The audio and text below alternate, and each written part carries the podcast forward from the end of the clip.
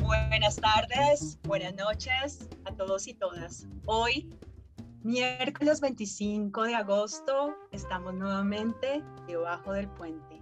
Iniciativa del Consejo Latinoamericano de Ciencias Sociales, CLACSO, del Grupo de Trabajo Violencias, Políticas de Seguridad y Resistencias. Y hoy, hoy es un programa especial porque hoy vamos a tratar eh, sobre la música, la música que siempre nos acompaña de manera cotidiana, en momentos también muy particulares. Y bueno, gracias a la música. Eh, hoy queremos proponer la música como una bitácora de transformación social y cultural.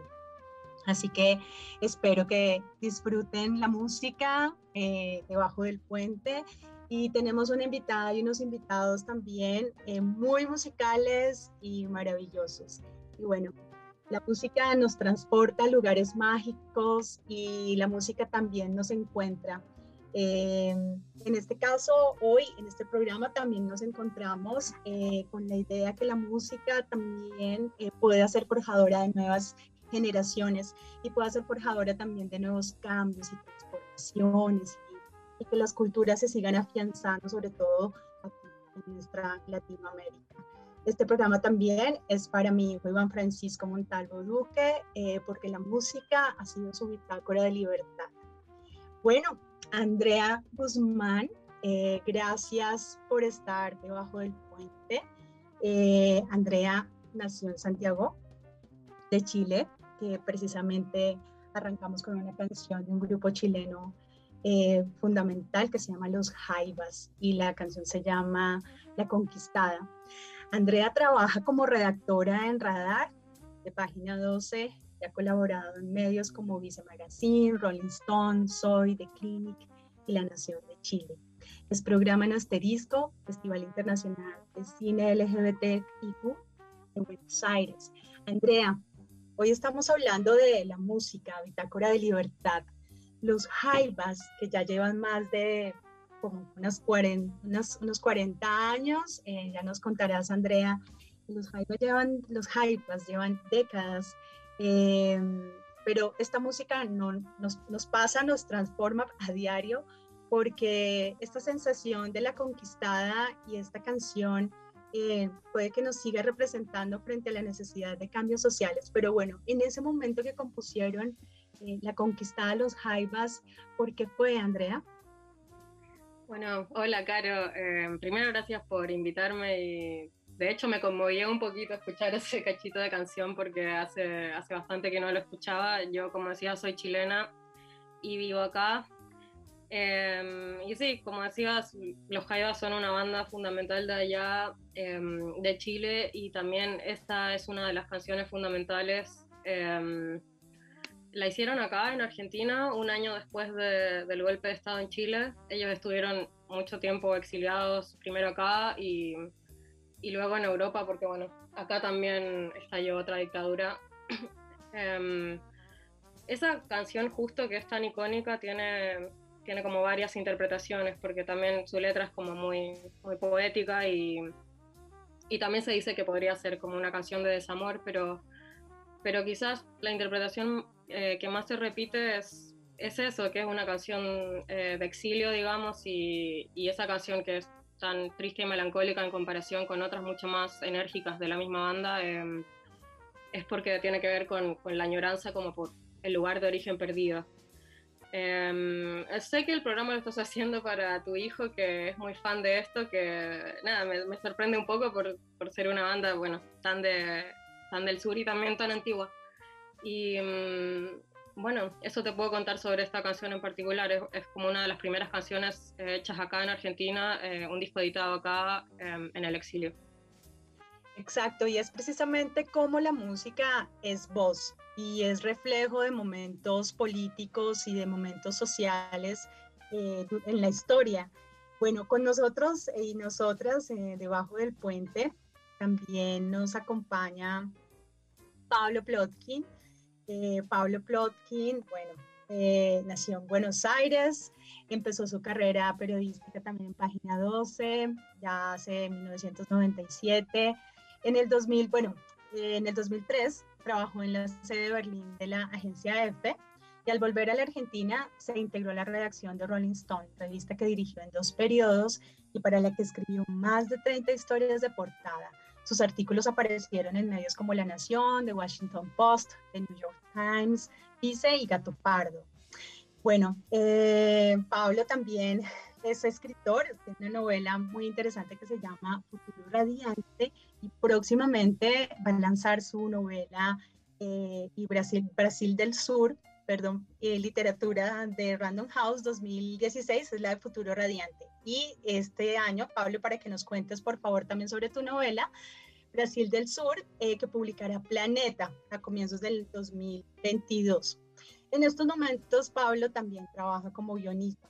Pablo, eh, la pregunta que nos estamos haciendo hoy también debajo del puente frente a la música como bitácora de libertad y bueno, has hecho también tú desde tu escritura y desde obviamente toda tu experiencia en el periodismo musical, ¿cuáles han sido esas canciones, esos momentos eh, que han sido un grito, una voz de denuncia por la libertad? América, Hola, Caro, ¿qué tal? Bueno, un gusto estar aquí en tu programa.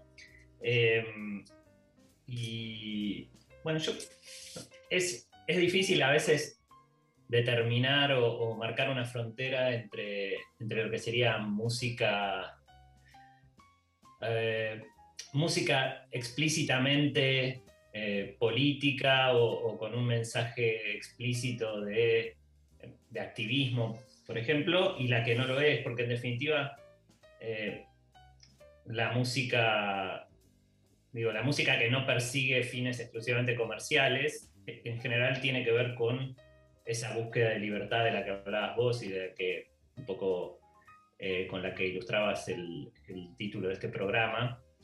Em, bueno, puntualmente, ya que hablábamos de los jaivas, eh, creo que en Latinoamérica toda esa, ah, digo, hubo, hubo un movimiento em, de em, hay un movimiento muy, muy amplio ¿no? de, lo que tiene que ver con una música de ruptura, con una música de, bueno, de, avanzar sobre una mirada más, más, más libertaria o más abierta o más solidaria o lo que sea eh, respecto del hombre en Argentina puntualmente, que bueno, que es por ahí la escena que más conozco. Eh, el folclore fue muy importante en, en la construcción de, esa identidad, cierto folclore, porque no siempre fue em, dominante en realidad las corrientes folclóricas em, de, canción comprometida, y con comprometida no me, no me refiero a, panfletaria o, necesariamente de protesta, pero sí esa música que no era pintoresquista ¿no? y que, observaba por ahí el conflicto de, conflictos de época con una mirada eh, sensible y, crítica. Obviamente me, tengo que referir a Atahualpa Yupanqui en Argentina eh, como, como, uno de los patriarcas de eso.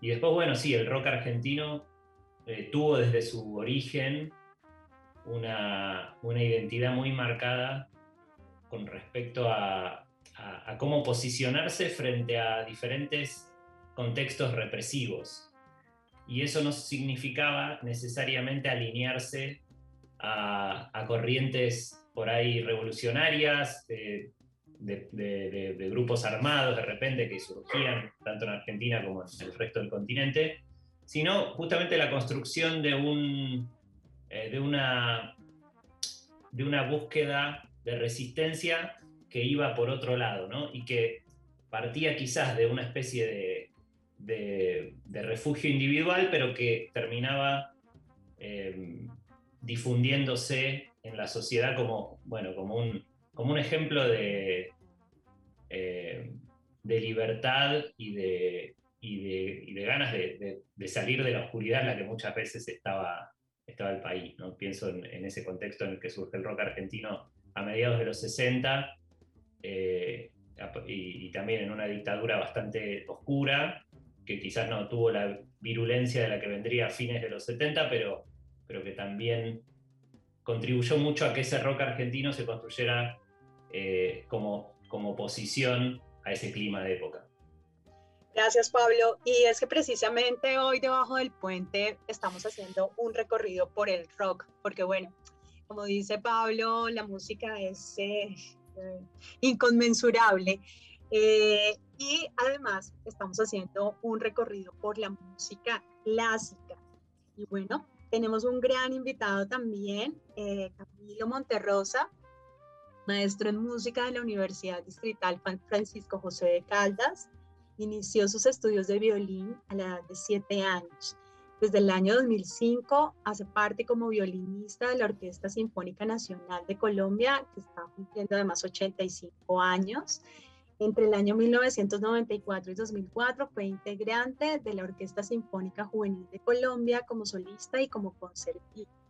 Desde el 2008 al 2012 se desempeñó como concertino de la Orquesta de los Andes. En el 2010 viaja a Valencia al segundo encuentro de, la joven orquesta de la Generalitat, perdón, Generalitat Valenciana, en donde recibe clases con el violinista Igor Malinovsky.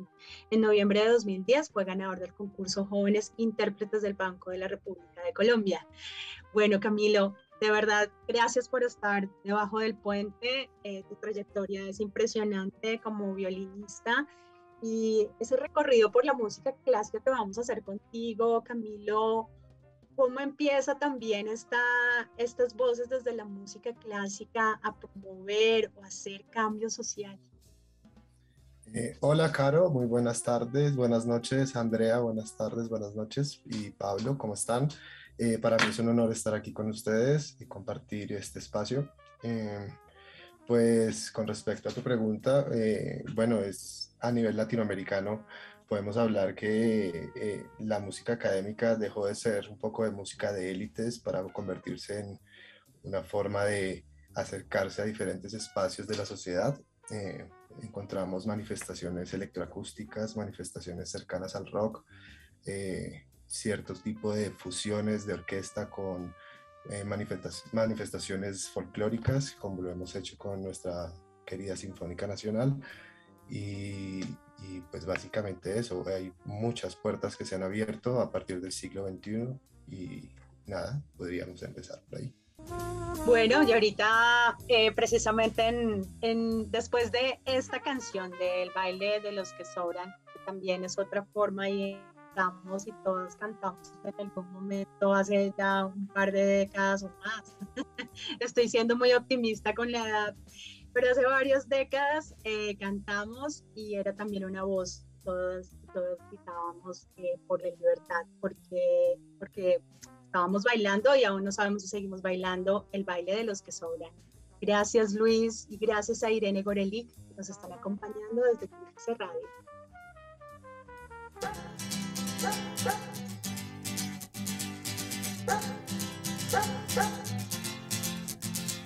Es otra noche más de caminar. Es otro fin de mes sin novedad.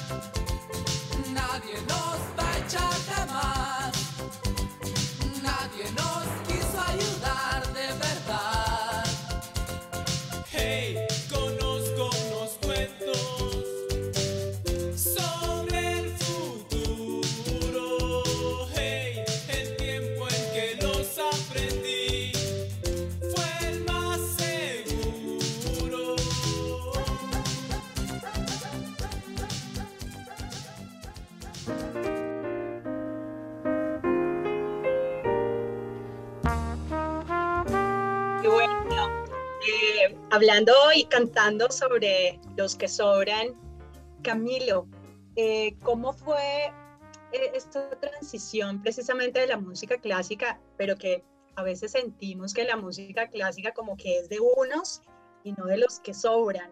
Eh, o de los que sobran realmente pueden escuchar la música clásica y e históricamente cómo ha sido esa posibilidad de apertura para que pueda ser eh, escuchada la música clásica por todos y todas. Eh, bueno, Caro, sí, es innegable que eh, la música, pues mal llamada clásica, porque pues, si hablamos de música clásica nos estaríamos refiriendo solo a un periodo de la, de la historia que es muy pequeñito, pero la, la, llamaríamos, prefería llamarla como música académica, la llamamos, música académica occidental. Entonces, eh, esa, esa, esa, transición se dio, pues básicamente, eh, el, casi todos los conocimientos estuvieron siempre eh, dominados por la iglesia hasta el Renacimiento, ¿verdad? Entonces, después de esa época, algunos compositores comenzaron a explorar la música profana, lo que se ya conoce como la ópera. La ópera ya era una música que estaba escrita netamente para el divertimento, al contrario de los oratorios, que era la música netamente eclesiástica, pero sin duda seguía cierto, siendo parte de una música para élites, o sea, para personas muy adineradas o las cortes, los burgueses en determinados momentos, ya más adelante. Y luego fue más allá, por allá en el romanticismo, donde ya eh, lamentablemente pues el, el, el, artista ya estaba un poco abandonado por estas élites y comenzó a hacer la música más más de, más de los que sobran, como tú lo quieres decir. Entonces encontramos compositores como Berlioz, por ejemplo, que eh, se la pasaba de, de, sala de opio en sala de opio con los, con los que sobran justamente y componiendo eh, maravillosas obras como la Sinfonía Fantástica, que podría ser un ejemplo para eso.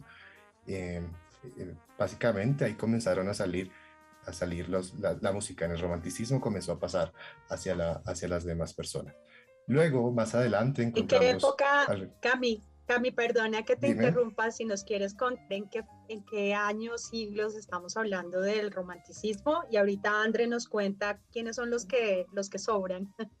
Así vamos aprendiendo entre todos y todas. Claro, claro que sí. Eh, hablo de romanticismo, podríamos llamarlo del siglo, siglo XIX, eh, siglo XVIII, finales del siglo XVIII, comienzos del siglo XIX. Eh, podríamos ahí encontrar este, este periodo. Encontraríamos en esta época también pues, los contemporáneos artistas plásticos, ¿no? También, y los dramaturgos, que también estaban un poquito ya más cercanos al pueblo, dejando las élites. Bien, eh, la canción, o mejor, la composición que sigue es un danzón, ¿no? Danzón número dos eh, del compositor em, de apellido Márquez. Creo que dentro de esta, este, esta apertura de, de, ritmos o de composiciones mejor y de, ampliar la música clásica, como tú dices, que bueno, es un periodo, pero más la música académica nos quieres contar y, ya vamos con el danzón. Bueno, pero también Andrea ahorita, ahora, después del danzón, nos cuenta un poquito sobre los que sobran, que finalmente también tiene que ver con esas voces eh, de, libertad. Eh, Cami, Camilo, este, eh, cuéntanos el danzón. Este, este ejemplo que pones es fantástico porque realmente eh, la versión, no sé si buscaste la de la Simón Bolívar de Venezuela. Eh, sí, la orquesta Simón Bolívar. Sí. Excelente, sí. Bueno, esta, esta, esta es una iniciativa que se llama El Sistema, no sé si es conocida en Argentina y, en Chile y en Latinoamérica en general, pero Venezuela tiene una iniciativa tuvo una iniciativa y la obtiene aún es de, de educación en las comunidades más vulnerables, educación musical en las comunidades más vulnerables. Eh, el 90% de los músicos de esta orquesta pertenecían a sitios abandonados por el Estado y por la sociedad y son músicos fantásticos, o sea, es una de las mejores orquestas del mundo, fue una de las mejores orquestas del mundo hasta hace unos cinco años más o menos, aún lo sigue siendo y es el mejor ejemplo. El danzón, este, esta, obra es de Arturo Márquez, compositor mexicano, y es una, versión, es una, forma de traer la pieza del danzón que viene de Centroamérica y Cuba, eh, que es una, una, forma musical muy característica de las Antillas y del Centroamérica, eh, ponerlo en forma sinfónica. Entonces este es un muy buen ejemplo y muy lindo a propósito. Y bueno, es, vamos eh, de la mano de la orquesta, de la orquesta Simón Bolívar y con nuestro gran director Gustavo Dudamel. Gracias Camilo, gracias Luis.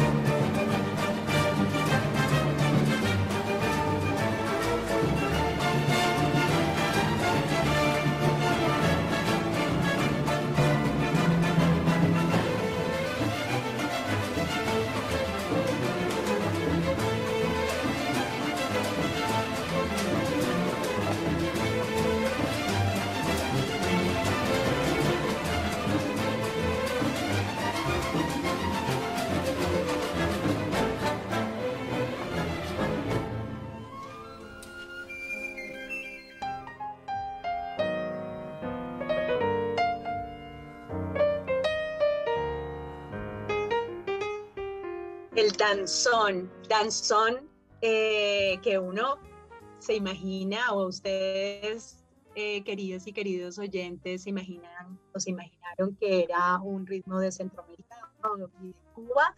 Bueno, la música está en todas partes y precisamente hablando de Centroamérica, estaba ahora reflexionando hace un momento de, bueno, el danzón, ¿será que desde eh, esta interpretación, desde una filarmónica, esta académica como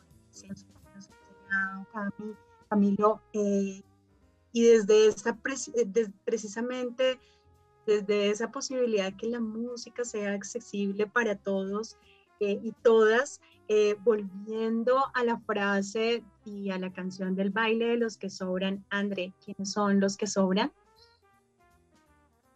Eh, bueno, te puedo decir quiénes son los que lo cantan, pero porque sé que en, Colombia son muy populares y, y, en Perú también, pero yo diría que acá en Argentina no, no son una banda conocida. Eh, nadie corea esa canción que salió. En Chile obviamente es muy importante y, y bueno, son los prisioneros. claro, son los prisioneros, eh, Jorge González. Supongo que esa es como la segunda patita de, de la canción de protesta en Chile, que es eh, durante la dictadura y en los 80, em, lo que hicieron los prisioneros fue llevar esas letras em, llevar la canción de protesta como un fenómeno pop que sonaba en la radio y que encima no quería sonar como el folclore como el folclore chileno, aunque sí, obviamente eh, lo, admiraba, pero ellos querían sonar, no sé, como los VGs, o les gustaban The Clash, les gustaba el New Wave, eh, los Ramones, y obviamente al principio fueron como muy criticados por eso, porque la canción de protesta estaba más enmarcada en eso, en el folclore, en las peñas y en otro tipo de reunión popular, pero ellos lo llevaron a ese costado que de hecho podría haber salido muy mal si no fuese porque Jorge González es como un, letrista tan, tan prodigioso. Ellos tampoco son, son, eran grandes músicos y tenían 19 años. Y mm, se marca más que nada la canción de protesta simplemente porque ellos estaban hablando de, de su vida en el colegio en un barrio marginal de Santiago en la dictadura. Y esa canción que pusiste, mm, que bueno, es muy transgeneracional en Chile y que puede sonar medio cliché, pero fue escrita en dictadura y es la canción que se retoma, no sé, en las protestas del 2019 en Chile, porque suena tan, pero tan actual. Em, entonces eso, y los que sobran, bueno, seremos todos. Bueno, muy bien, esa lectura, así. Ah, no, sigue, sigue. Por favor, termina, disculpa. No, no, había terminado, que, los que sobran, digamos, ellos estaban hablando de ellos mismos, de sus amigos y de sus familias y, como que dio toda la vuelta y, adquirió toda una resignificación en las protestas actuales, digamos, como mucha gente de muchas generaciones muy conmovida por, por esta canción escrita hace muchos años. Eso. Gracias, Andrea. Bueno, esa lectura desde Chile y ahora lectura desde Argentina, Pablo, em, teniendo presente lo que nos mencionó hace un momento sobre, bueno, eh, las canciones pueden tener ciertas lecturas eh, sociales y políticas de manera expresa, eh, sin embargo otras no. Y bueno, cuéntanos precisamente cómo fue esta transición en Argentina, cómo fue todo ese movimiento del rock argentino, eh, desde, desde lo social o desde su misma cultura, ¿no? Eh, pues porque sin duda, Argentina cuna de rock. Sí, em, creo que si vos te fijas en los primeros grandes discos de, del rock argentino, que son todos eh, muy de, del mismo momento. O sea, si, si los, primeros grandes álbumes del rock argentino son eh, probablemente el, primer disco de Almendra, eh, la primera banda de Luis Alberto Spinetta, el primer disco de Manal, el grupo de blues de Javier Martínez, 30 eh, minutos de vida de, Morris. Esos, esos, discos salen todos al mismo tiempo prácticamente y, todos, antes, había, antes habían llegado los gatos de Lito Nevia, que también con, con eso, con la balsa, ¿no? con Ayer No Más, ya, ya había una, eh, una canción de autor eh, de rock en español que hasta el momento eh, no registraba tantos antecedentes, eh, saliendo un poco ya de la réplica de, eh, canciones en castellano por ahí versionadas del primer rock americano y demás, pero digo, esos primeros discos de Manal, de Almendra, de Morris, y, también después los de Pescado Rabioso, la, la, segunda banda de Spinetta, todos tenían como algo que era una, una especie de existencialismo juvenil, eh, al mismo tiempo con un nivel de madurez poética llamativo. Eh, en todos los casos estaban hablando de, eh, de un mundo nuevo, de algo que estaba pasando y que se estaba transformando. E, y, el sonido que recogían tenía en parte una herencia muy marcada de, por ejemplo, del tango, eh, sobre todo en esos discos muy de Buenos Aires, pero digamos, adaptaban y se apropiaban de, de, lo que había sido la, sobre todo la invasión de bandas británicas y, incluso los, en el caso sobre todo de Manal, eh, el blues y el rhythm and blues y, el jazz también, lo adaptaban a un, a, un esquema musical muy, muy personal. Perdón, y las, y las letras en general eran, no eran letras eh, explícitamente de protesta, ni mucho menos, sino que esto que yo te decía, que indagaban un poco en, los conflictos de la época eh, y apuntaban contra eso que, era un, poco el status quo, eh, pero no replicando quizás el modelo de el nuevo cancionero, por ejemplo, que era la canción folclórica que tuvo por ahí a Mercedes Sosa como su gran voz, eh, y que era muy, mucho más directa en un punto sobre los mensajes que daba. Eh, ellos, en cambio, indagaban en, asuntos eh, humanos, quizás menos eh, explícitamente políticos. Después, una generación después, fue Charlie García, el, que, el gran maestro de eso, justamente de, y durante la dictadura del, del 76 al 83, Charlie fue como eh, el gran hacedor de canciones que todo el tiempo estaban hablando del terror que ocurría, pero sin que fueran eh, por ahí demasiado eh, explícitas o transparentes, al punto de que por ahí los censores de, la dictadura no las, no las consideraban peligrosas o no las entendían o no las incluían a veces en listas negras porque no, no terminaban de ver ahí de qué estaba hablando. Pero las canciones hoy de ese periodo de Charlie se leen con, eh, digamos, con la relevancia que, realmente tuvieron en la construcción de una, de una conciencia colectiva eh, que estaba totalmente eh, lejos de lo que, bueno, de lo que estaba pasando desde el poder en ese momento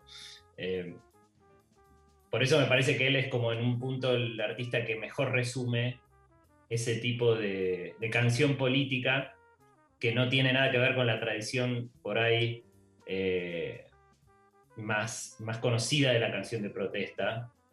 Eh, y, al mismo tiempo, en algunos casos es, vos decís, ¿cómo puede ser que el tipo cantara esto en plena dictadura y que, no haya sufrido consecuencias? Eh, me parece que ahí está también la, el poder de su, de su poesía. Pablo, y precisamente vamos a escuchar una canción de Charlie que te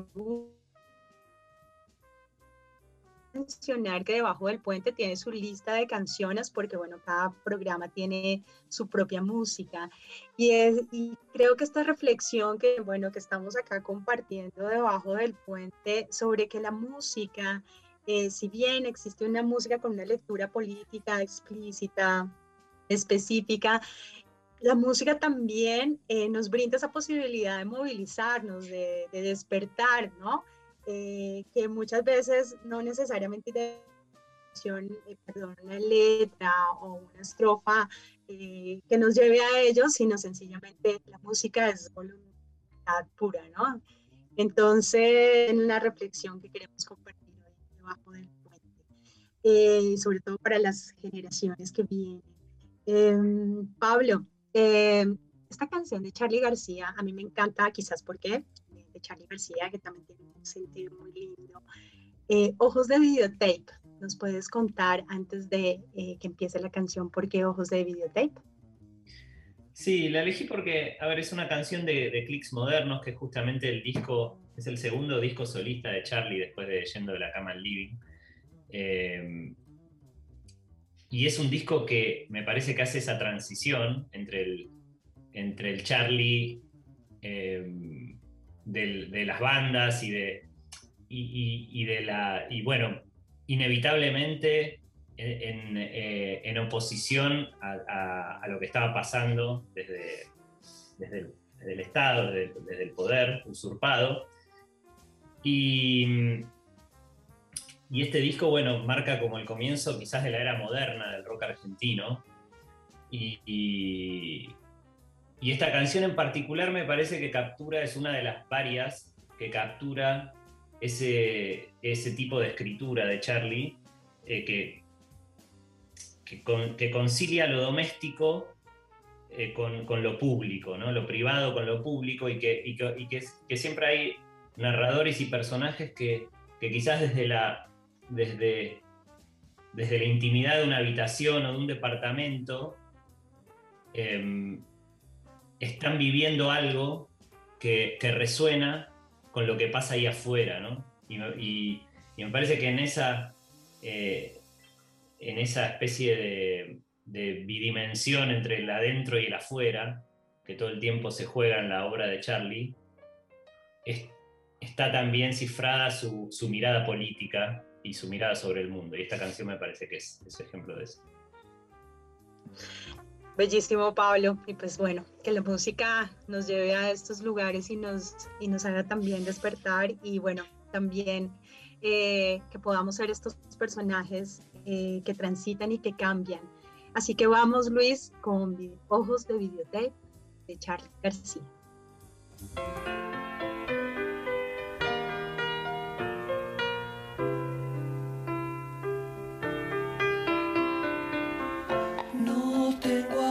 Caliente en el calefón. No tengo que escribir canciones de amor. No ves que espero resucitar mientras miras esos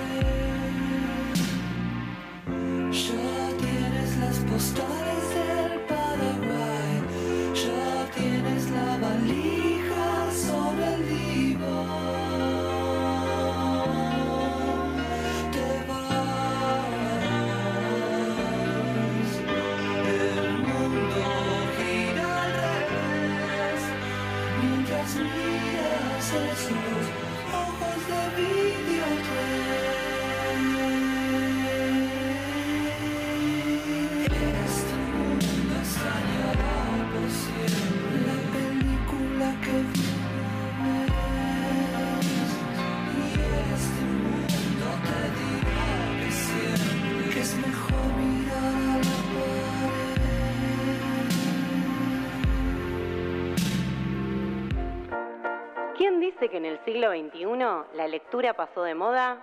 Nadie. Y nosotros tampoco. Por eso, Hasta Trilce también publica y edita. Ediciones Hasta Trilce te invita a conocer sus tres colecciones, con más de 10 títulos y a sus autores y autoras nuevas y reconocidas. Libros de teatro, ensayo, filosofía, poesía y narrativa contemporánea.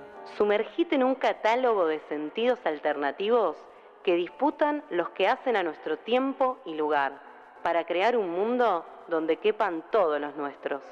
Conseguí todos los libros en Hasta Trilce o a través de la web en www.edicionesht.com.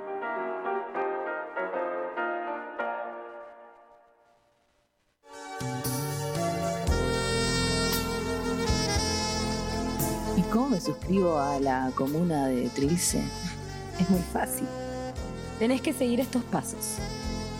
Primero, entra a trilceradio.com.ar.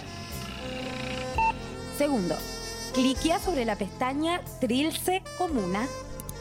Tercero, elegí la opción que más se ajuste a tu presupuesto. Mm, ¿Y para qué quiero eso? Ya lo vas a ver. Tendrás descuentos en el bar de esta Trilce, festivales y espectáculos, en talleres, en la discográfica. Muy interesante, creo que voy a suscribirme. No lo creas, hacelo, porque Trilce Comuna es tu bando. Y mi bando también. Nos cabe todo.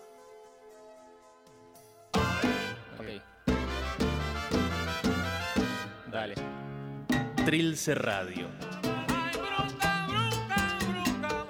Con el centro en todas partes. Quiero ser esclavo, yo quiero libertad. Y el límite en ninguna. Trilce Radio.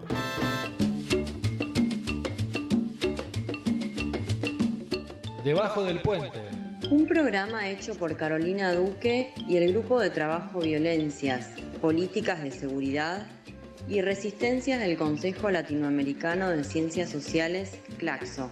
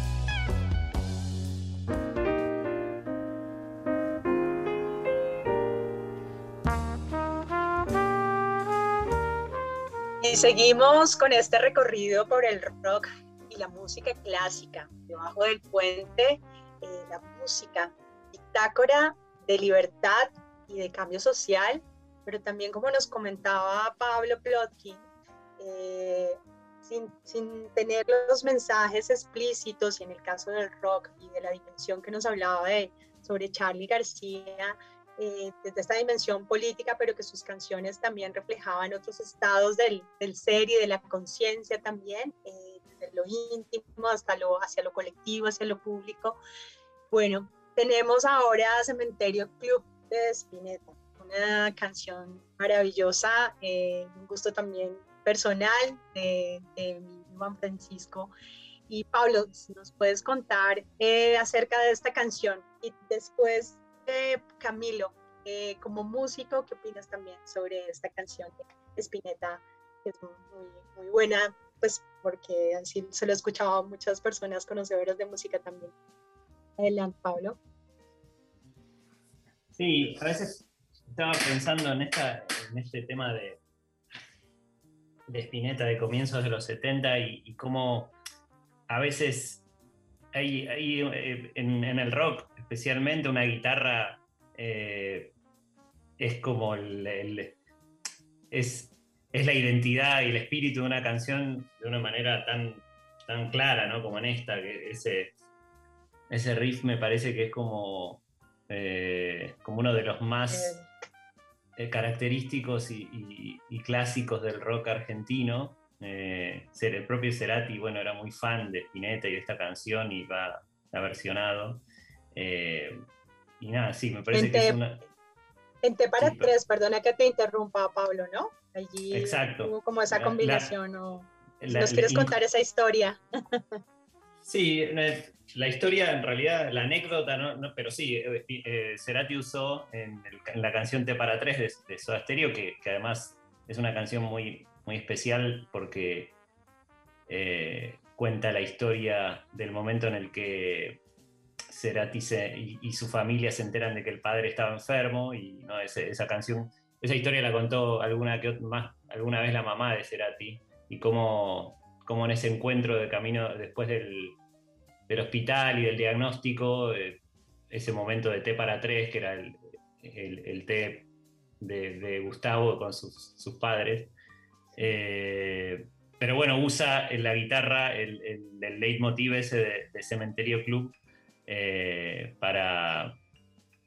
Y lo convierte y se- también, ¿no? Se lo, se lo- se lo apropia y lo, lo, lo homenajea a Spinetta, su maestro, en un punto, eh, y, y al mismo tiempo lo, lo- lo integra de una manera muy, muy orgánica a esa canción, ¿no?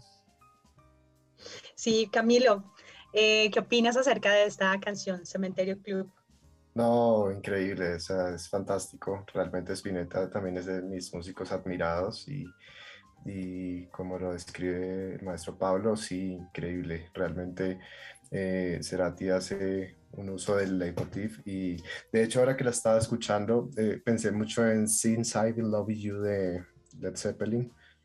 Un poco la armonía se me, me, me trasladó a ese, a ese sonido de, de los Totalmente. 70s, de los 70 justamente, sí, no, fantástico, flaco, increíble, sí. Camilo, y ese espíritu de los setentas, ¿a ti qué te, qué te evoca? ¿Qué te mueve? ¿Qué te cambia en el espíritu? Eh, sin duda, es como es- esa sensación, esas armonías, esa, esa, esas sonoridades, es una sensación de libertad, de, ¿sabes qué me evoca? Como ir en mi bici eh, en una mañana fresca pedaleando, realmente es, es, es como eso, es la mejor sensación. Eh, con el rock and roll siento eso realmente como esa libertad y, y es más porque eh, relaciono mucho, mucho la música con, con la bici, bueno, practico bici como, como deporte aficionado y es que el ritmo de la bicicleta es como el ritmo en la música, ¿no? Es constante y es permanente, entonces eso hace que se rompan ciertos estereotipos y ciertos paradigmas en algunos casos, pero volviendo a los 70s considero que, que es eso, como, como esa libertad y ese equilibrio. Es muy lindo. Gracias, Camilo. Y bueno, vamos ahora a otra canción eh, que también evoca otras situaciones eh, de Chile. Eh, bueno, se llama Arriba quemando el sol de Violeta Parra y después de la canción, Andrea, nos gustaría también saber qué nos evoca esta canción de Violeta Parra.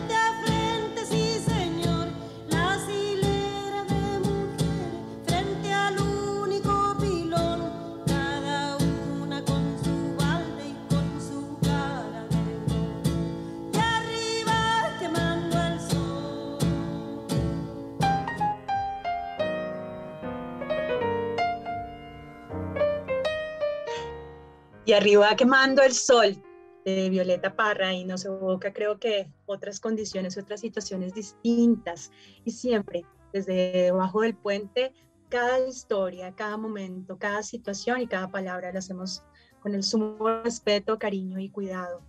Eh, Andrea, cuéntanos, arriba quemando el sol, ¿qué nos evoca? ¿Qué nos enseña Violeta Parra? Eh, bueno, acá nos fuimos más para atrás a, otro momento, obviamente, de, la historia de Chile. Em, supongo que, bueno, Violeta no necesita mucha presentación, a pesar de que en Chile ha sido históricamente bastante poco valorada. Creo como que sucede un poco al contrario de lo que, de lo que pasa en Argentina con sus, con sus ídolos o con sus próceres.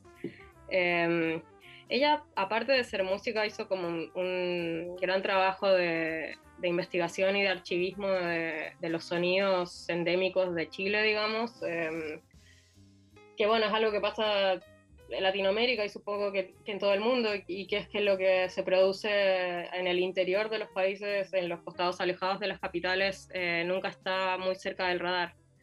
Y ella hizo ese trabajo y a partir de ese trabajo hizo canciones tomando esos sonidos, porque bueno, ella fue una niña prodigio, una niña cantora que cantaba boleros y valses y todo, pero en su obra em, se basó un poco en estos sonidos que fue conociendo en su investigación y hizo estas canciones que, em, esta en particular, eh, te, la traje, sé que es uno de los hitos de ella, pero eh, representa un poco esta, esta etapa de, de canción de, bueno, de protesta también, y de sonidos endémicos. Y esto fue cuando fue al norte de Chile y se impresionó mucho por, por las condiciones en las que vivían los mineros, que mm, es una actividad eh, endémica de Chile hasta hoy, digamos, eh, y que obviamente en esa parte del siglo XX era una actividad mucho más hostil.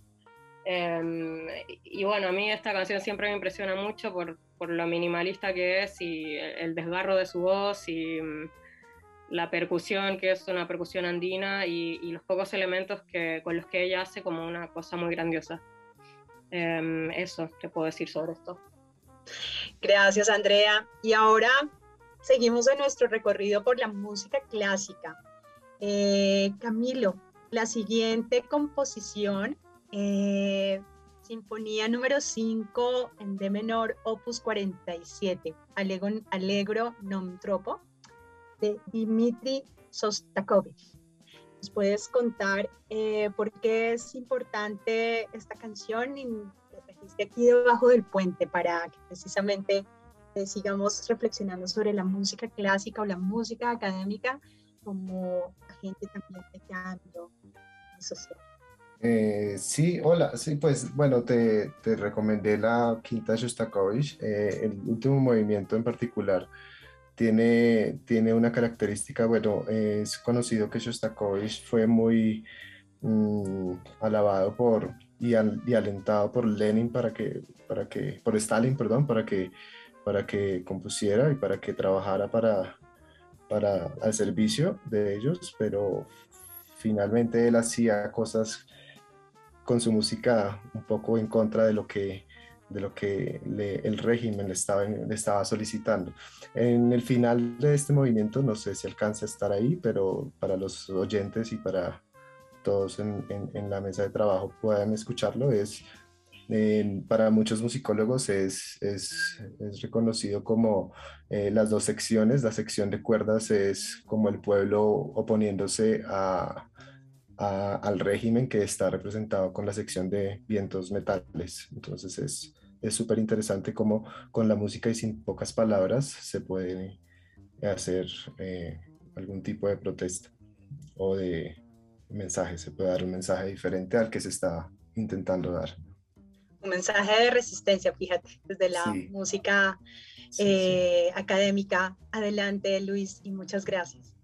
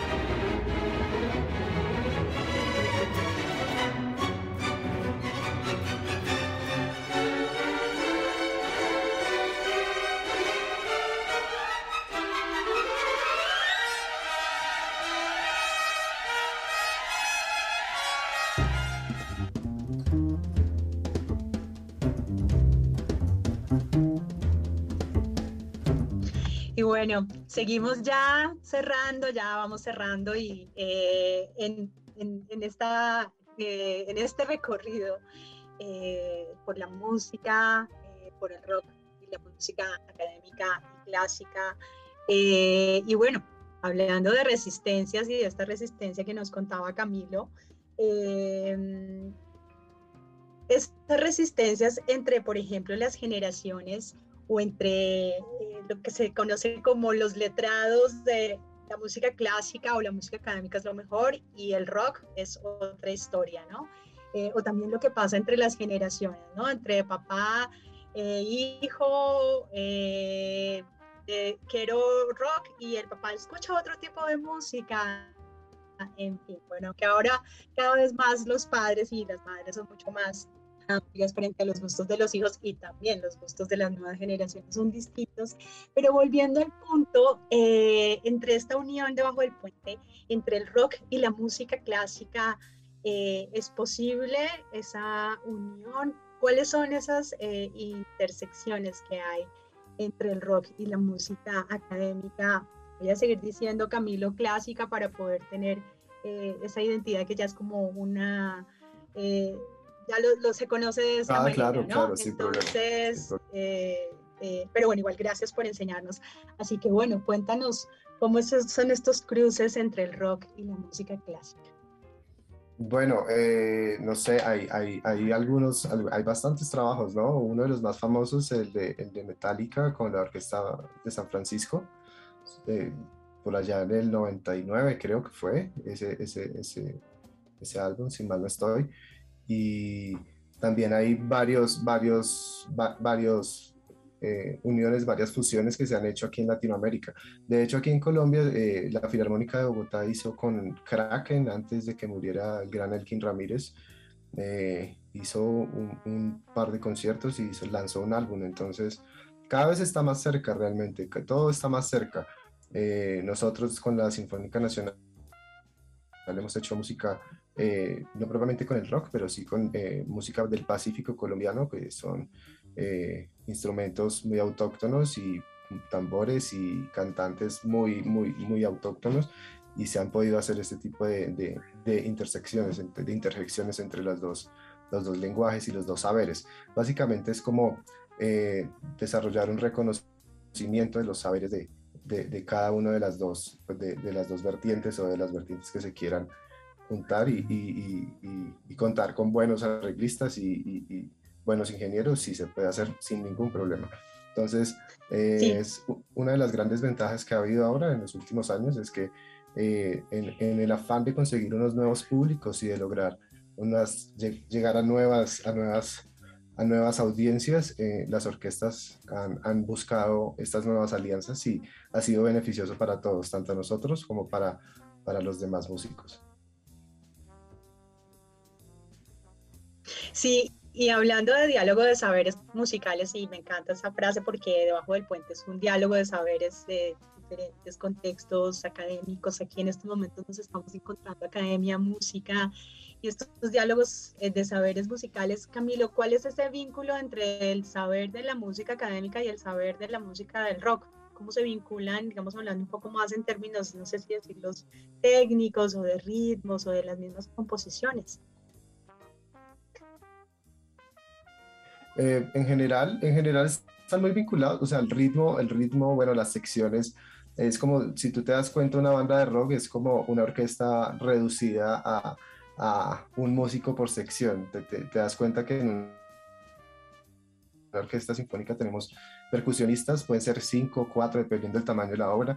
Eh, tenemos una sección de bajos que el percusionista está en la batería, que hace como cinco músicos uno, uno solo. El, el bajista eh, puede hacer como los chelos y los contrabajos, eh, y la guitarra puede reemplazar a la sección de, violas, violines y toda la armonía. Entonces, y están los primeros violines o la flauta o el oboe que podría ser la guitarra solista. Entonces, generalmente, o sea, es, es una pequeña orquesta, es muy, muy, muy cercano, es muy más cercano de lo que se piensa. En cuanto a armonías, eh, también pues se siguen ciertas, si las mismas reglas de armonía, eh, o sea, es la música académica y, el, y, la, música, la música clásica y, el rock y, y, las músicas populares están muy, muy ligadas, o sea, están más cercanas de lo que, de lo, de lo que se cree. Entonces, sí, es, hay muchas semejanzas.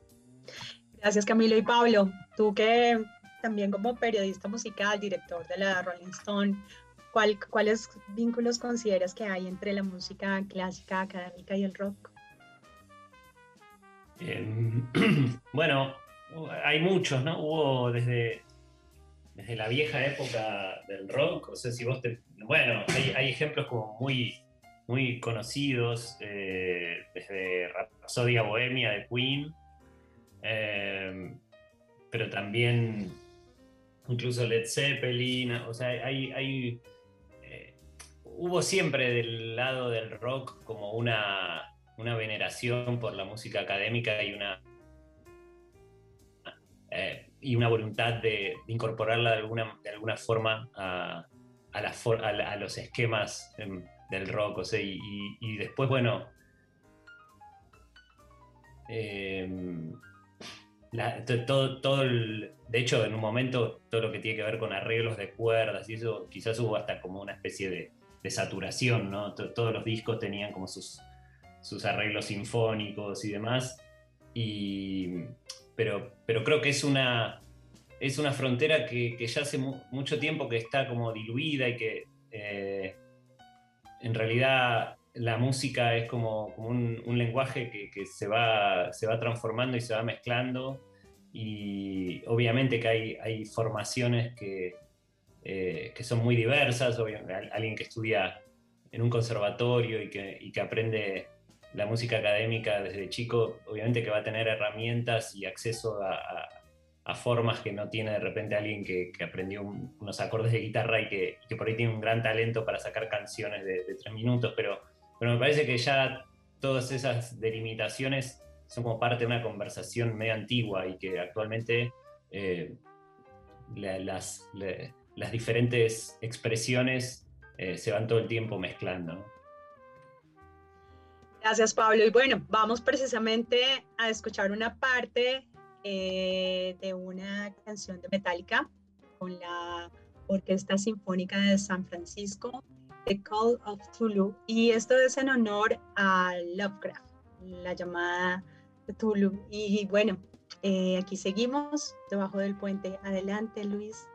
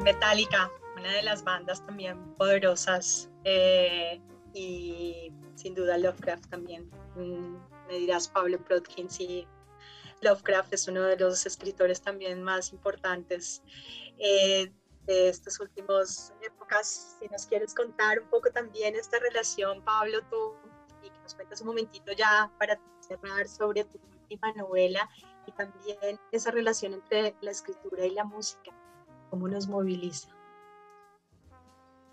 Eh, bueno, como no. Eh, sí, hay una, novela que, que, vengo escribiendo y que ya, bueno, ya está lista y se llama Brasil del Sur y de alguna manera retoma eh, el universo de, de, la primera, pero un tiempo después y con otros personajes. Y, y es una historia que cruza un poco o imagina un escenario eh, geopolítico así como bastante diferente al actual, o en todo caso como, como llevado al extremo. Eh, y, y, bueno, ahí Buenos Aires es, es, como una. está anexada ya al territorio de Brasil del Sur, justamente. Y, y en, ese, en ese plan, bueno, hay, hay como, como una serie de, de personajes que, que tratan de estar menos solos eh, en, en, un, en, un, contexto como de, de, inteligencia artificial bastante integrada a la vida cotidiana de una manera como mucho más, eh, más profunda. Y, y bueno, eh, la verdad es que en cuanto al, al, vínculo con la música, quizás en esta segunda novela no es tan, eh, tan central como en la primera, porque en la primera había como en el, eh, una de las líneas narrativas quizás más, eh, más fuertes era, era la historia de una banda que se había convertido en una especie de, de talismán, de, un, de, un, de, un, presente apocalíptico y demás. En este caso no hay, no hay algo así tan, tan directo, pero la música para mí es como en un punto es algo que, todo el tiempo está, está dictándome imágenes o, llevándome a, atmósferas y, y, no necesariamente mientras escribo, a veces sí, a veces no, pero, pero sí es como una parte muy vital de mi formación eh, y, y, todo el tiempo para mí la escritura también es música, entonces eh, yo no, no, no, soy, soy, no sé hacer música ni, ni, ni, mucho menos, pero la escritura en un punto para mí es, es una forma también de, de, hacer música. Sí, Pablo, y para terminar, muchas gracias por estar debajo del puente. Eh, Pablo, ¿qué te gustaría cantar con estas nuevas generaciones? Eh, bueno, gracias a vos, Caro. ¿Qué me gustaría cantar? Sí como que una canción que me gustaría cantar con las nuevas generaciones. Exacto. Eh, una canción nueva, digamos.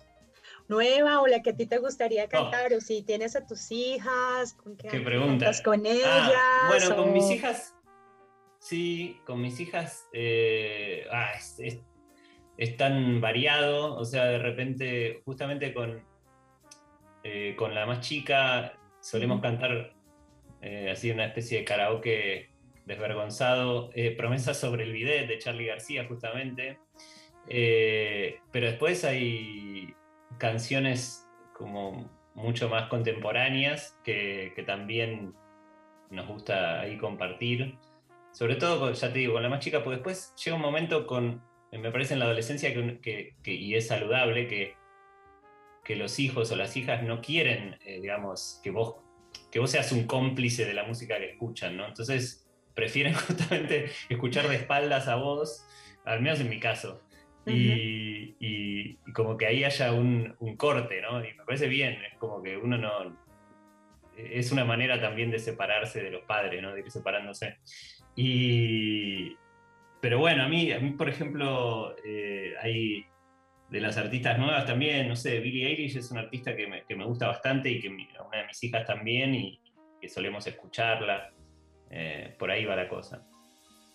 gracias Pablo nuevamente por estar debajo del puente. Camilo, ¿a ti qué te gustaría cantar o interpretar con las nuevas generaciones? O que tú digas, oye, esta canción me encantaría como que fuera transmitida o, o, que cantas también de música actual eh, y que compartes, porque estoy hablando en el sentido que uno finalmente, pues la música es historia, pero también es presente, pero también es futuro y la música es como inmanente entonces, eh, ¿a ti qué interpretación o qué canción? Bueno, algo muy curioso que pasa, que pasa con nosotros los que trabajamos en, en, una orquesta sinfónica es que creen que, pues muchas personas creen que nosotros solo escuchamos música sinfónica y ya, no más. Entonces, eso pasa mucho. Entonces, pero, pero bueno, en, en, en la medida que tú vas conociendo más, vas, se te van abriendo más los horizontes y vas viendo otros mundos. Eh, ya que estamos hablando de rock, de rock, pues me gustaría cantar con las nuevas generaciones. Eh, Muere libre de Kraken, no sé si la recuerdas o la recuerdan. Kraken es una banda colombiana. Y, bueno, esa canción le dice a las nuevas generaciones muchas cosas, transmite un mensaje muy contundente y, bueno, si, si estamos hablando de rock and roll, creería que sería eso. Muchas gracias, Camilo Monterrosa, violinista de la Orquesta Sinfónica Nacional. Estaba en la orquesta, estamos cumpliendo 85 años, ¿verdad? Eh, sí, pues realmente la orquesta tuvo varias reformas. A partir del 2002 se volvió a reformar, pero han sido tres orquestas que han sido pues eh, bajo la administración del gobierno del estado en este caso. Y ahora vamos vamos, estamos celebrando esos 85, pero en la orquesta que yo trabajo vamos 18, pero sí, muy contentos, eh, trabajando cada vez más en las comunidades, saliéndonos de los teatros, estando cerca de los, la pequeña infancia y los niños que tanto necesitan eh, algo diferente en sus vidas, entonces estamos trabajando mucho más en eso. Y pues nada, muchas gracias por la invitación, Caro, y Gracias a todos, gracias a Pablo y a Andrea por sus, palabras y bueno, estoy aquí atento para lo que necesiten. Gracias Camilo y bueno, Andrea, tú que eres de la nueva generación, ¿qué, qué, nos eh, propones para cantar? O bueno, también que quisieras cantarle a las generaciones que vienen detrás. Igual más o menos nueva generación, porque yo cumplí 30 hace poco y, y ya está, y quizás más que yo cantarles, me gustaría mm, y me interesa usualmente saber qué es lo que están escuchando y cantando realmente las nuevas generaciones, digamos. Em, a mí me, gusta, digamos, ver lo que pasa.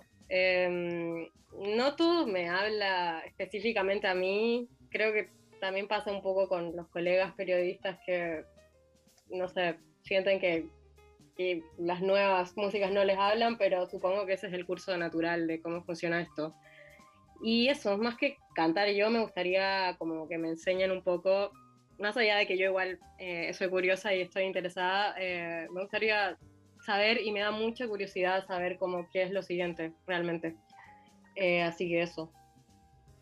Muchas gracias, Andrea Guzmán, por estar debajo del puente. Y bueno, muchas gracias a todos y a todas por su escucha, por acompañarnos. Hoy nos fuimos un poco más del tiempo porque quisimos proponer este programa en honor a la música, a la música que nos transforma, a la música que nos moviliza, a la música que nos cambia, que nos inspira, que nos lleva a lugares inesperados. Y también porque, bueno, la música es para compartir, para tertuliar, para poder eh, vivir y para poder ser libres.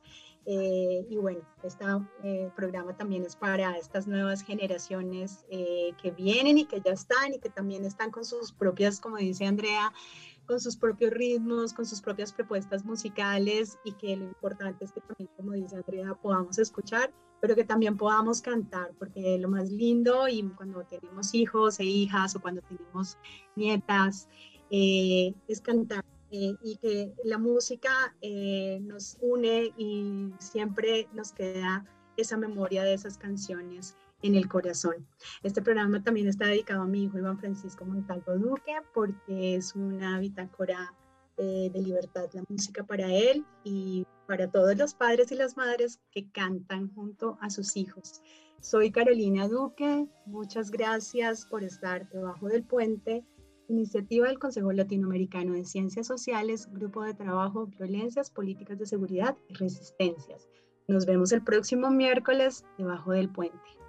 Que viva la música. Gracias a la música.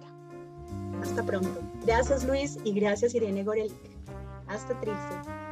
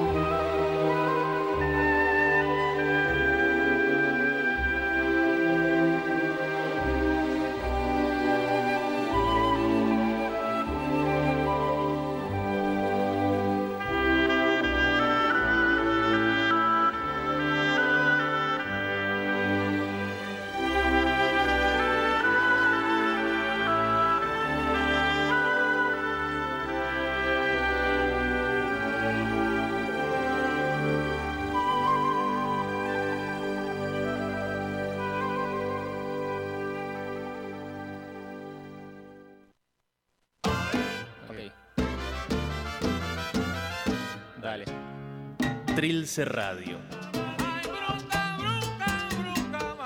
Con el centro en todas partes.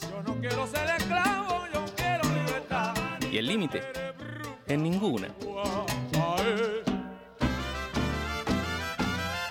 Trilce Radio.